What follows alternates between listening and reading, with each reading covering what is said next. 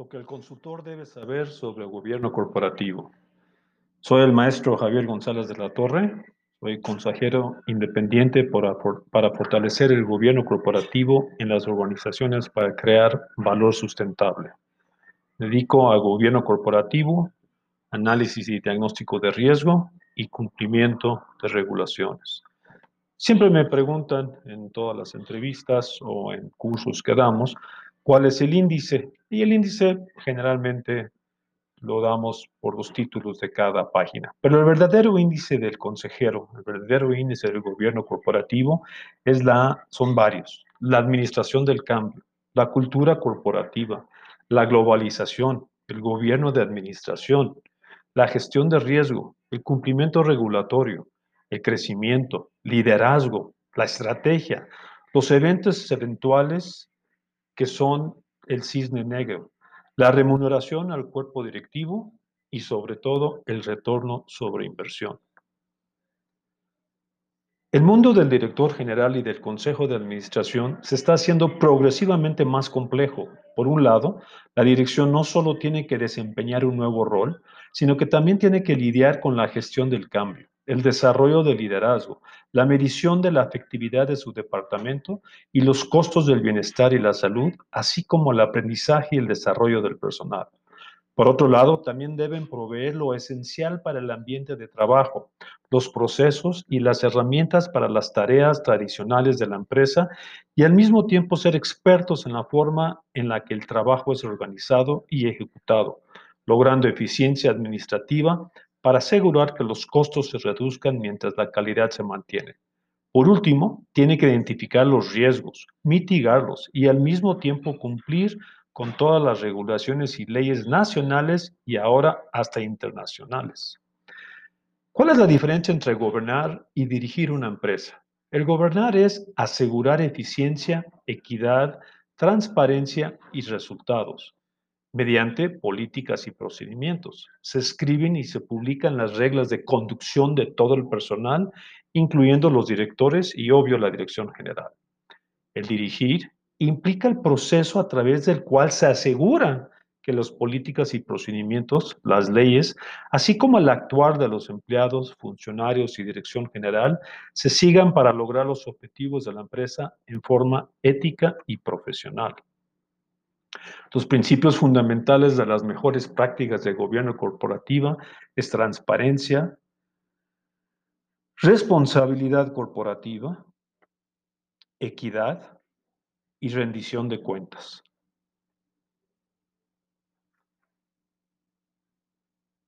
Dentro de la transparencia, hay que asegurar la revelación exacta y puntual de cualquier tema, incluyendo la situación financiera, el desempeño, la propiedad y el gobierno corporativo.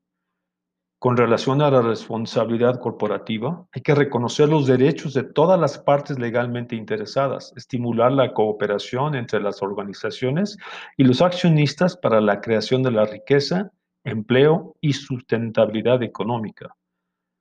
La equidad es proteger los derechos de los accionistas, tratar a los accionistas por igual, incluyendo a los minoritarios.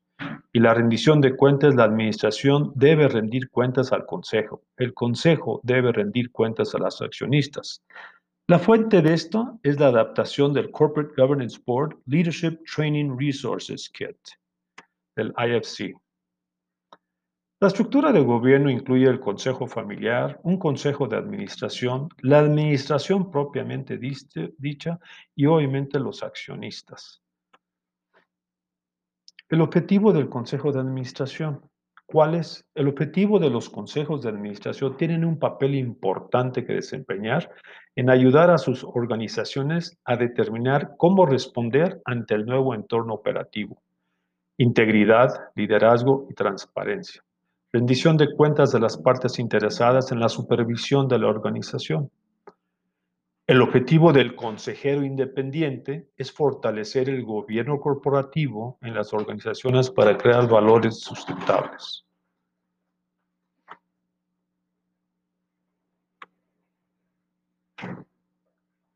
El foro, el foro, Económico Mundial ha comentado sobre la creciente volatilidad y complejidad y ambigüedad del mundo.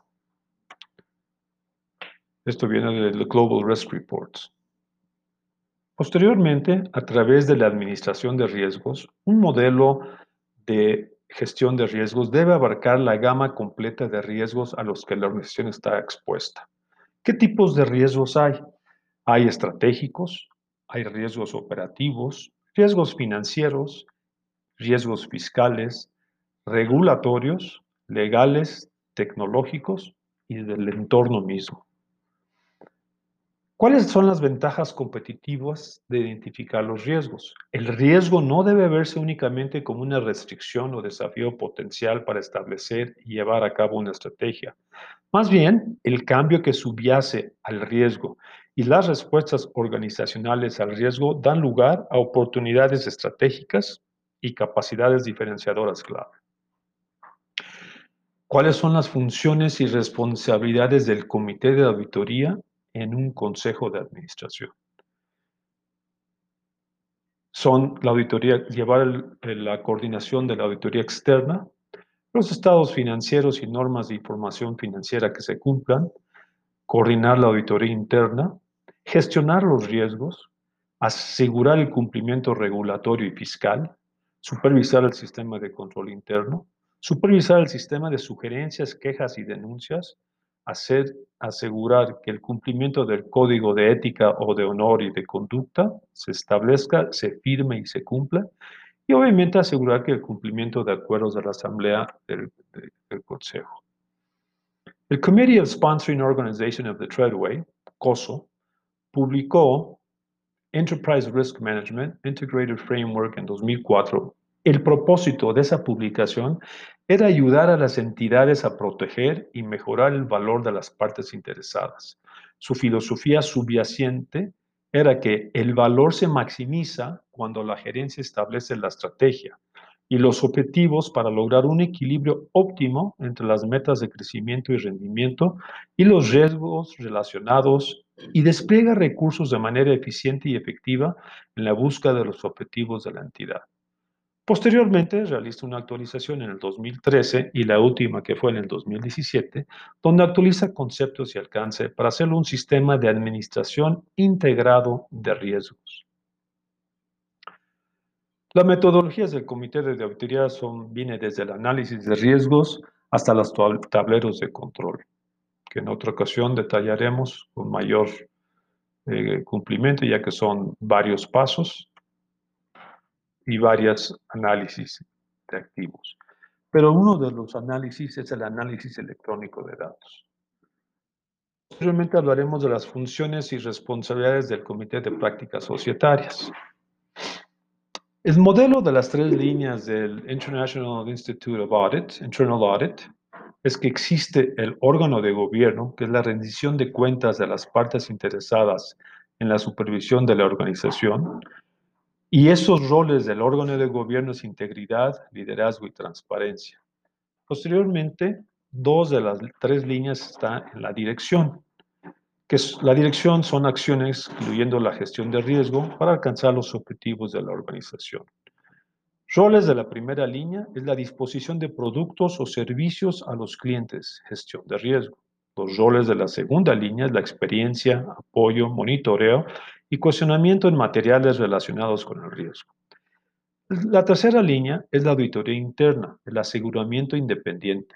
Son roles de tercera línea, es el aseguramiento independiente y objetivo y asesoramiento en todos los temas relacionados con alcanzar los objetivos. La administración del cambio, uno de los temas que ahora es más que contundente, tenemos que hacer la transformación de recursos, de recursos humanos. Las leyes y regulaciones están cambiando ahora más rápido. Hay que reestructurar la organización y hay que asegurar un cambio estratégico. Esto es una transformación total. Y esta transformación total va a basarse en un entorno cambiante, en nuevas certificaciones, incluyendo ahora de salud, y hay que tener cuidado de los cisnes negros o de las tormentas perfectos.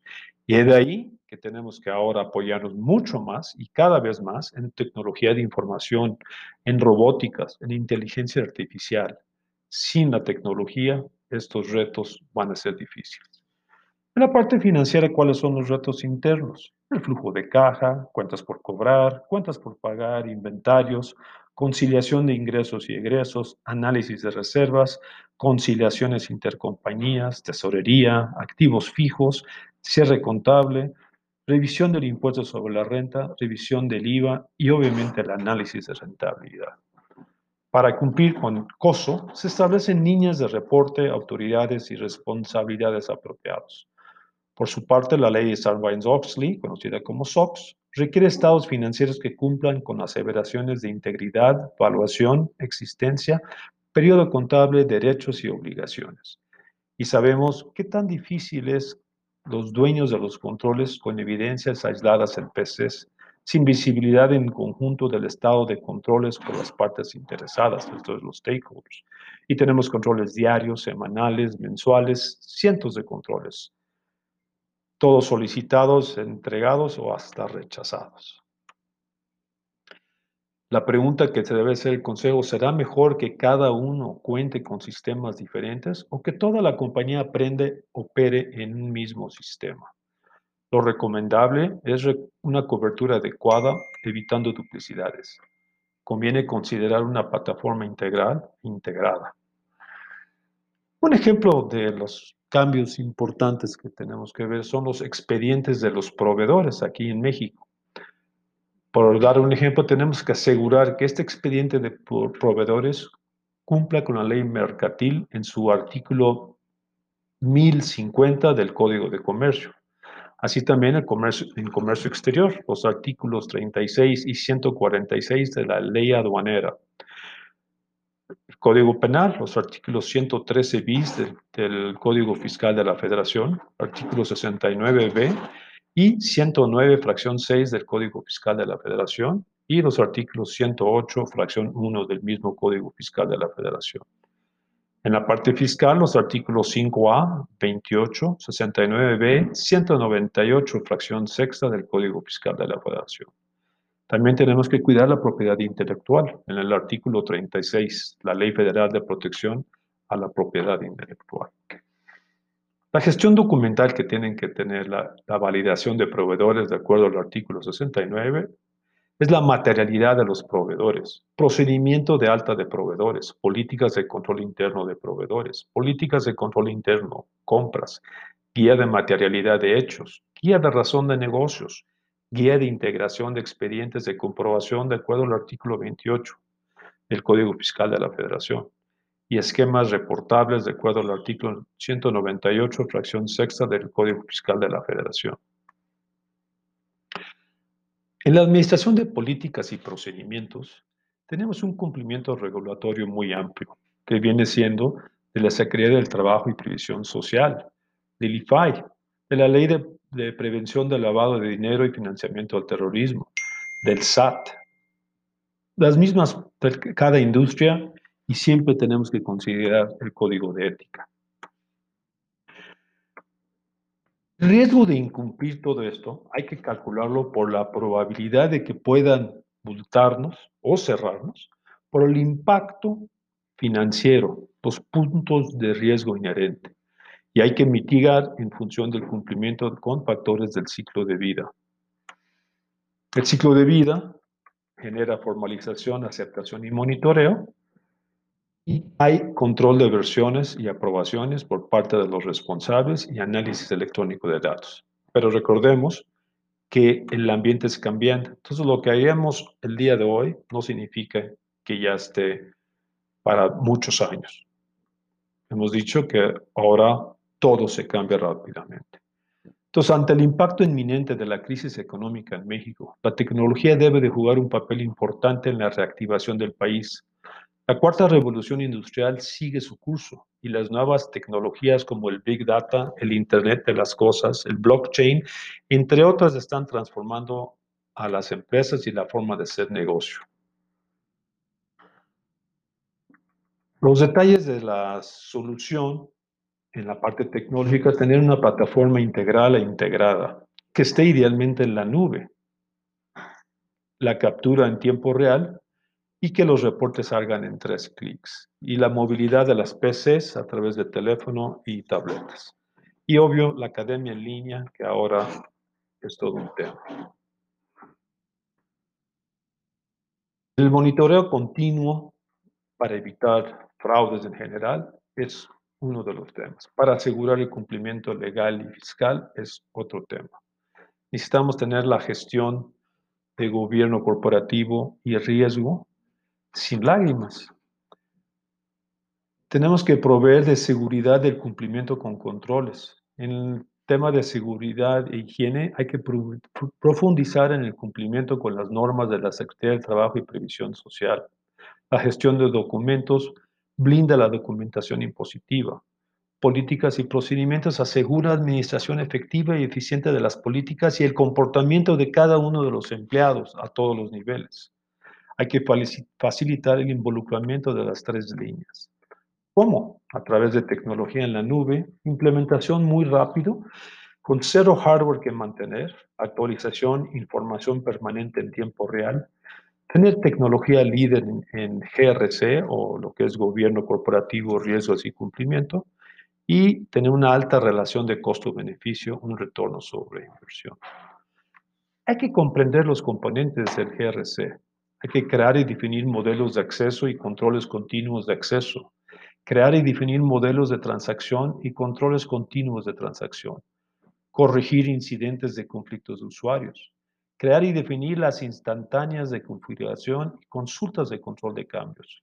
Crear y definir reglas de formato y flujo y llegar a entender las reglas de auditoría y las reglas de control de cambios. Demostrar el cumplimiento de regulación y promover la eficacia operativa.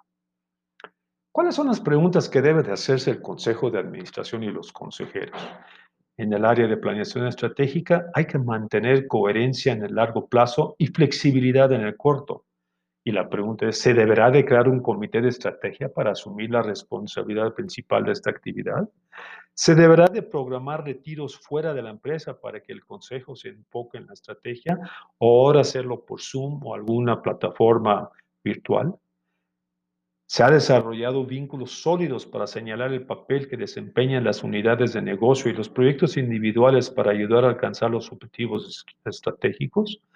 Tenemos que tener indicadores, proyectos, las desviaciones. Otras preguntas, otras preguntas dentro de un grupo, ¿qué es la planeación financiera maestro? La comparación del presupuesto contra mes y acumulado año planes de acción para corregir desviaciones, identificación de nuevos riesgos y oportunidades, aprobación de forecast o presupuesto revisado, identificación de nuevos riesgos y oportunidades, planes de acción para corregir rumbo. En el área de administración de riesgos, el Consejo de Administración deberá hacerse las siguientes preguntas.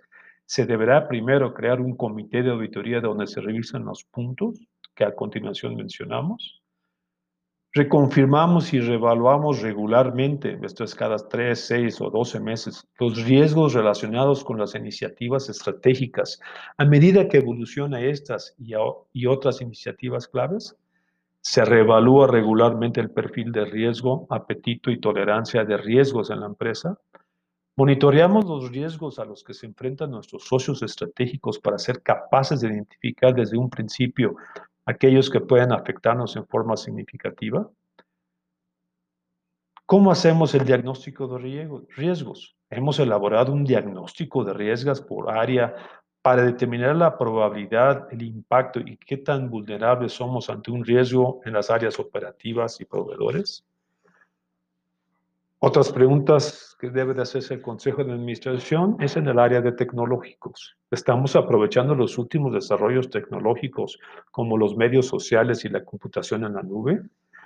¿Cómo estamos evitando el hackeo, el robo de información y qué ventajas competitivas podemos tener? Otras áreas de preguntarse sobre los clientes, los procesos, el order to cash, el order to payment, el abastecimiento.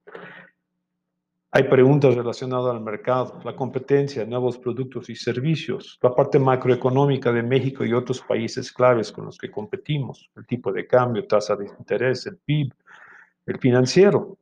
Tenemos un buen conocimiento de cómo las inversiones de capital de nuestra empresa afectan nuestra ventaja competitiva. Se ha elaborado un plan estratégico de despliegue de capital que involucre diferentes escenarios de financiamiento de apoyos, incluyendo el status quo durante un periodo de tres a cinco años. Se ha considerado los fondos que existen y van a existir en base a la reforma financiera planteada ante el Congreso. Se ha retenido demasiado efectivo en nuestro balance, disminuyendo así el valor de los accionistas cómo se analiza en el Consejo de Administración las inversiones, el manejo de divisas, las coberturas cambiarias, las coberturas de interés. Y ya ni se diga las preguntas fiscales, qué impacto con las reformas fiscales mexicanas, la información cruzada entre Estados Unidos y México y otros países, la parte legal y regulatoria, qué nuevas leyes están en el Congreso ahora con el cambio de la pandemia y la forma de hacer negocio, la NOM 035, por ejemplo tenemos un panorama claro de las actividades propuestas regulatorias y su impacto potencial sobre las diferentes empresas del grupo? Estas y muchas otras preguntas son las que tienen que hacerse como la captación y retención del capital humano. Hoy más que nunca hay que, todos los riesgos están relacionados con el talento y subyacen en la estrategia. Por lo tanto, una agenda resumida para presentar en forma continua al Consejo y ya no se diga cada trimestre, cada mes o más seguido ahora, son los avances del plan estratégico, la situación financiera,